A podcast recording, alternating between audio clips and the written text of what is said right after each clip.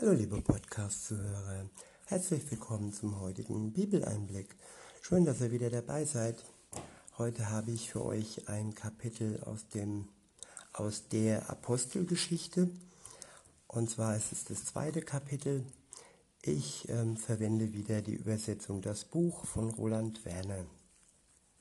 Ab Vers 1 heißt es, als dann schließlich das Fest des 50. Tages nach dem, nach dem Paschafest herbeigekommen war, waren sie alle zusammen an ein und denselben Ort.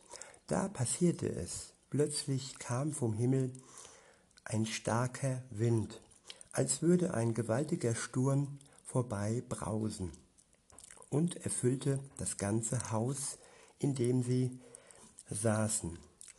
Da sahen sie etwas wie Aufgeteilte Feuerzungen ließen sich auf jedem einzelnen von ihnen nieder.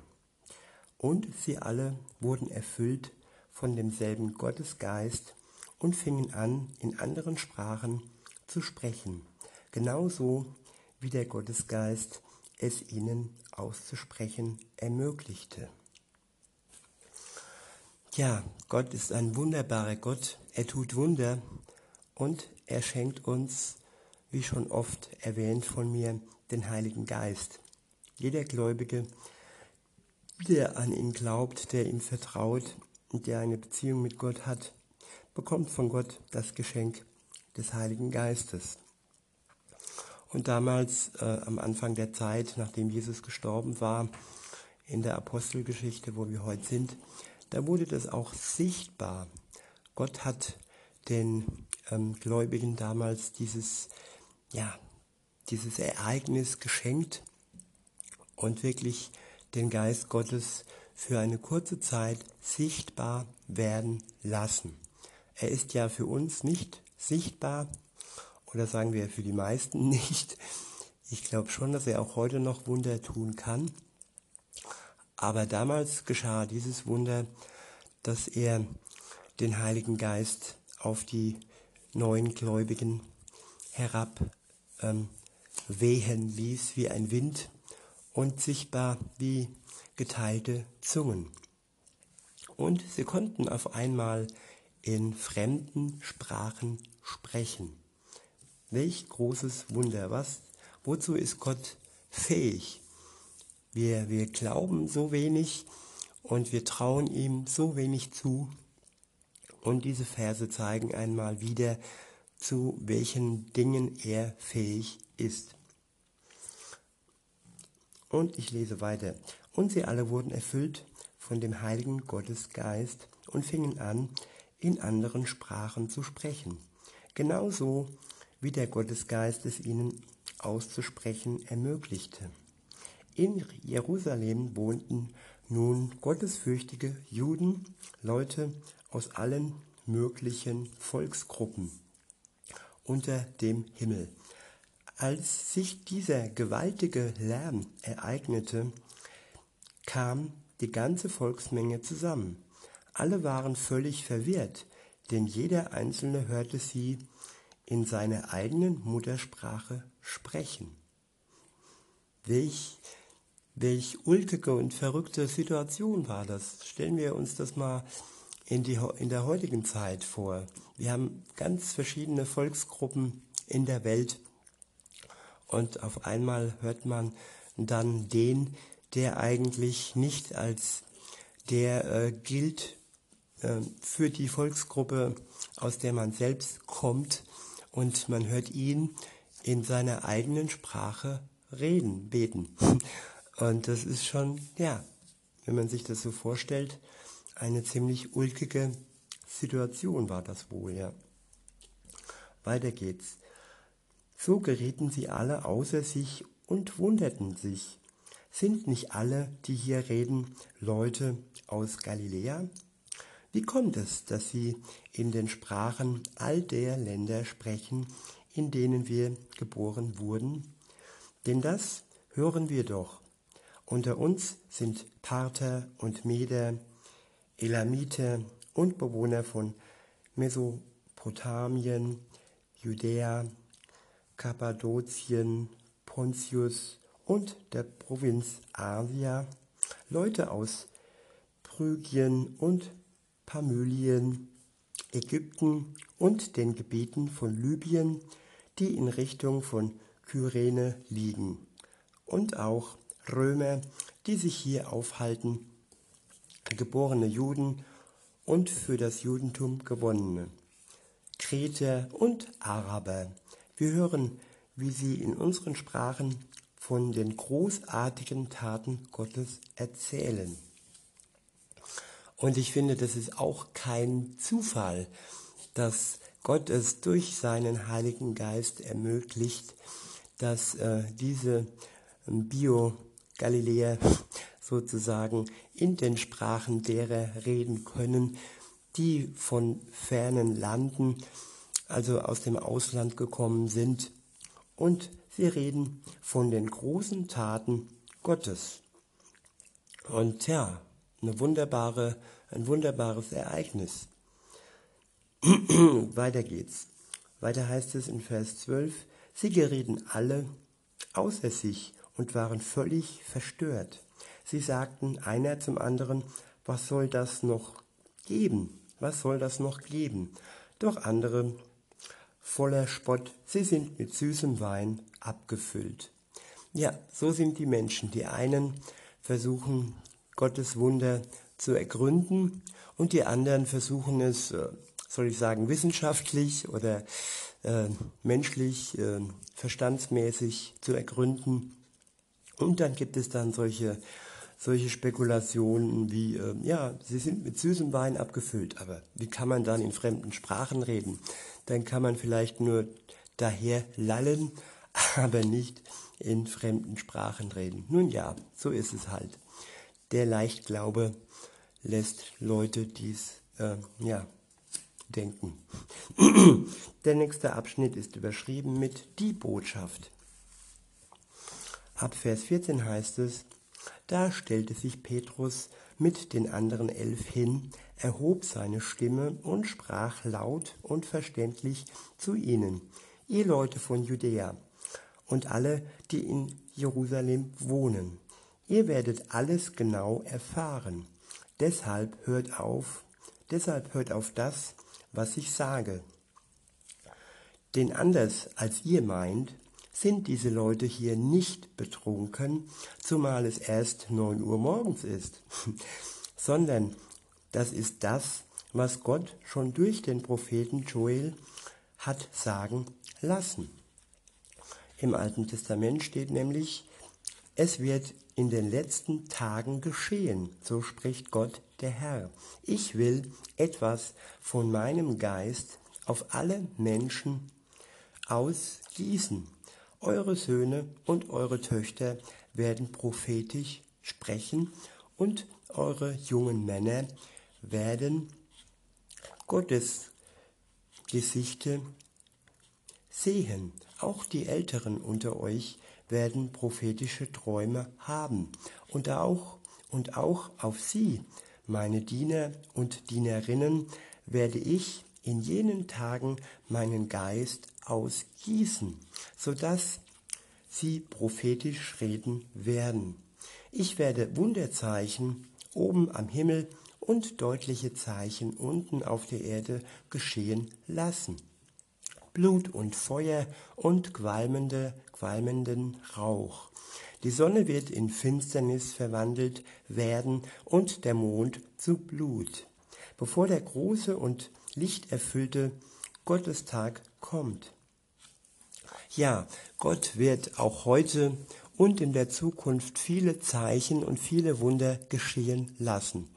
Und es liegt an uns, dass wir, dass wir diese Zeichen und diese Wunder richtig deuten, dass wir sie als das erkennen, nämlich auf das Kommen des Messias, auf das Kommen Gottes, des Gottessohnes Jesus Christus, der am Ende der Zeit auf die Erde zurückkommen wird.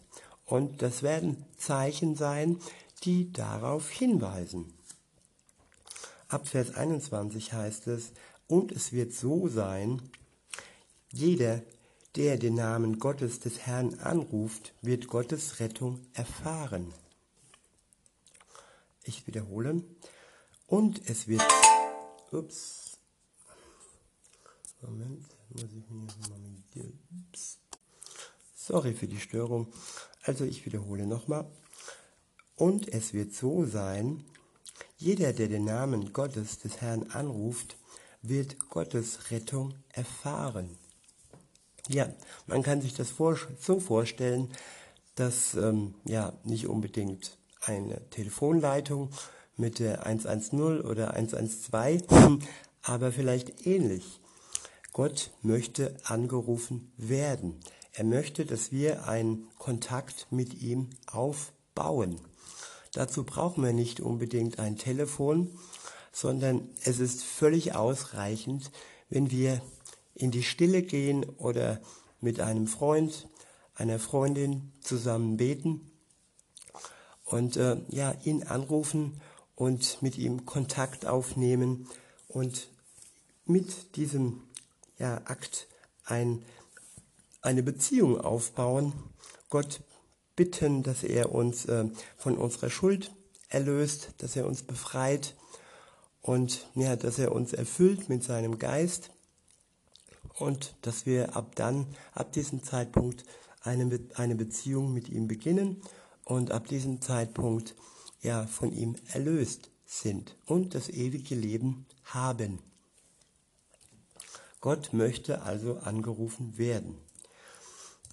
Ich wiederhole nochmal, jeder, der den Namen Gottes, des Herrn, anruft, wird Gottes Rettung erfahren. Ja, und das gilt für jeden Menschen auf der Welt. Jeder Mensch, der Gott, den Herrn, anruft, der wird Rettung erfahren. Aber das muss man tun. Und wer das nicht möchte, kann oder will, ich denke, können könnte er es schon. Aber ja, es muss der Wille da sein und es muss eben die Bereitschaft da sein, Gott anzurufen. Ab Vers 22 heißt es, ihr Männer aus dem Volk Israel achtet genau auf diese Worte. Das alles hat mit Jesus zu tun, dem Mann aus Nazareth.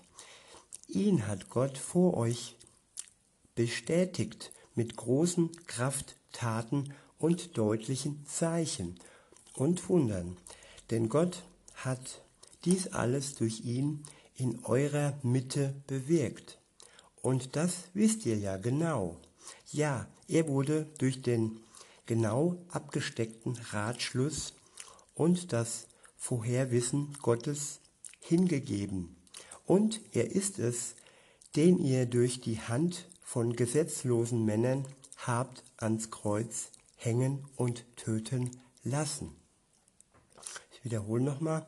Ja, er wurde durch den genau abgesteckten Ratschluss und das Vorherwissen Gottes hingegeben und er ist es, den ihr durch die Hand von gesetzlosen Männern habt ans Kreuz hängen und töten lassen. Ihn hat Gott wieder zum Leben auferweckt und hat die furchtbaren Wehen des Todes aufgelöst. Denn schließlich war es nicht möglich, dass Jesus endgültig vom Tod überwältigt wird. Das, was David in seinem Buch geschrieben hat, bezieht sich ja auf ihn. Dort steht nämlich, ich habe Gott, den Herrn, immer vor Augen. Ja, er ist zu meiner Rechten, so dass ich nicht ins Wanken gerate. Darum ist mein Herz voller Freude und auch mein Mund, mein Mund jubelt, ja, auch mein Körper kann sich voller Hoffnung zur Ruhe legen.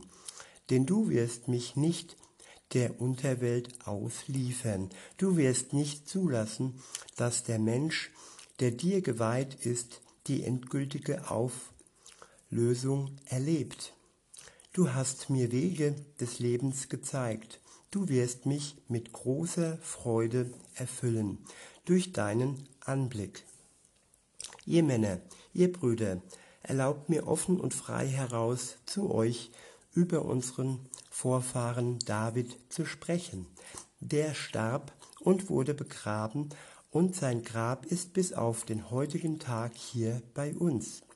Er war ja ein Prophet und wusste deshalb, dass ihm Gott selbst mit einem Eid geschworen hatte, dass er einen seiner Nachfahren auf seinen Thron setzen und ihm mit der Herrschaft übergeben würde. Und so hat er David schon in dieser Vorausschau über die Auferstehung des Messias gesprochen und gesagt, dass er nicht in der Totenwelt zurückgelassen und dass sein Körper auch nicht der Verwesung anheimfallen wird. Diesen Messias, nämlich Jesus, hat Gott wieder zum Leben erweckt. Wir alle hier sind Augenzeugen davon und bestätigen diese Tatsache. Tja, zu diesem Zeitpunkt gab es wirklich noch Augenzeugen, die das aufgeschrieben haben und die diese Tatsachen bestätigt haben. Und nun liegt es an uns, dies alles, diesem allen zu vertrauen. Und wer vertraut, wird nicht enttäuscht. Der nächste Abschnitt ist überschrieben mit das Geschenk. Ab Vers 33 heißt es, jetzt ist er hoch erhoben an die rechte Seite Gottes und hat das vom Vater versprochene Geschenk des heiligen Gottesgeistes empfangen und hat ihn dann über uns ausgegossen. Das ist das, was ihr hier seht und hört. Denn David selbst ist es nicht, der in die Wirklichkeit des Himmels hinaufgestiegen ist. Stattdessen sagte er, es sprach Gott, der Herr, zu dem, der mein Herr ist. Setze dich an meine rechte Seite, bis ich deine Feinde zum Schemel mache, auf den du deine Füße stellen kannst. So soll nun das gesamte Volk Israel wissen, dass Gott ihn zum wahren Herrn, zum Messias gemacht hat. Diesen Jesus, den ihr am Kreuz hingerichtet habt. Also sie, als sie das hörten, drangen diese Worte tief in ihr Herz. Deshalb sagten sie zu Petrus und zu den übrigen bevollmächtigten Botschaftern von Jesus, was sollen wir denn jetzt tun, ihr Brüder? So lautete die Antwort von Petrus. Ändert euer Leben vollständig. Jeder einzelne von euch soll sich untertauchen lassen im Namen von Jesus, dem Messias. So werden eure Sünden getilgt und ihr werdet mit dem heiligen Gottesgeist beschenkt werden. Denn gerade euch gilt dieses Versprechen und auch euren Kindern und ebenso allen, die noch weit entfernt sind, allen denen, die der Herr, unser Gott, noch herbeirufen wird. Petrus bekräftigte seine Aussage mit noch vielen weiteren Worten und forderte sie auf, lasst euch herausretten aus dieser verdrehten Gesellschaft. Ich wiederhole, lasst euch herausretten aus dieser verdrehten Gesellschaft. Ja, man könnte auch sagen, dass wir herausgenommen werden aus der Wirklichkeit, aber trotzdem noch in der Wirklichkeit weiter leben, aber für Gott schon in seinem Reich ja einen Platz haben, ja in der Ewigkeit und ja, er wird uns eine Wohnung bereithalten und wir sind sozusagen herausgenommen und nur noch Gast in dieser Welt, in dieser vertreten Gesellschaft. Der nächste Abschnitt ist überschrieben mit die erste Gemeinde. Ab Vers 41 heißt es, die Menschen, die seine Botschaft annahmen, ließen sich noch am selben Tag im Wasser untertauchen. So kamen an diesem Tag etwa 3000 Personen zur Gottesgemeinde hinzu. So gestalteten sie ihren Alltag. Sie nahmen die Lehre der bevollmächtigten Jesusbotschafter als Maßstab für ihr Leben. Sie teilten ihr Leben miteinander, brachen feierlich das Brot und widmeten sich dem Gebet. Alle Menschen wurden von Ehrfurcht erfasst, zumal viele Zeichen und Wundertaten durch die Apostel geschahen. Alle, die von ihm vertrauten, alle, die so im Vertrauen auf Gott lebten, richteten sich auf das gemeinsame Ziel aus und sahen alles als Gemeinschaftseigentum an. Sie verkauften ihren Besitz und ihre Güter und teilten sie unter allen auf, gemäß dem, ob jemand Not litt. Tag für Tag waren sie in großer Einmütigkeit zusammen auf dem Tempelgelände. Tag für Tag waren sie in großer Einmütigkeit zusammen auf dem Tempelgelände und in den Häusern brachen sie feierlich das Brot und aßen mit jubelndem Lobgesang und mit einem auf Gott ausgerichteten Herzen. Sie lobten Gott und waren beim gesamten Volk sehr angesehen, und er, der Herr selbst, fügte Tag um Tag Menschen hinzu, die seine Rettung annahmen. Ja, all diese Verse beschreiben den Anfang des Christentums, nachdem Jesus wieder zurück im Himmel bei seinem Vater war. Und ähm, diese Anfänge ja, ich wünsche mir so sehr, dass diese Anfänge auch ähm, für heute gelten, dass wir wirklich einmütig zusammen sind, dass wir alles miteinander teilen, dass wir uns im Gebet versammeln, dass wir füreinander beten, dass wir miteinander singen und jubeln, ähm, zusammen das Brot brechen, das Abendmahl teilen und eben auch, ähm, dass jeder Christ, der sich zu Jesus bekehrt, ja, dies durch die Taufe, durch das Untertauchen besiegelt und ähm, ja, den Geist Gottes geschenkt bekommt, sich ihn schenken lässt und so sein Leben mit Gott führt. Und in diesem Sinne wünsche ich euch noch einen schönen Tag und sag bis denne.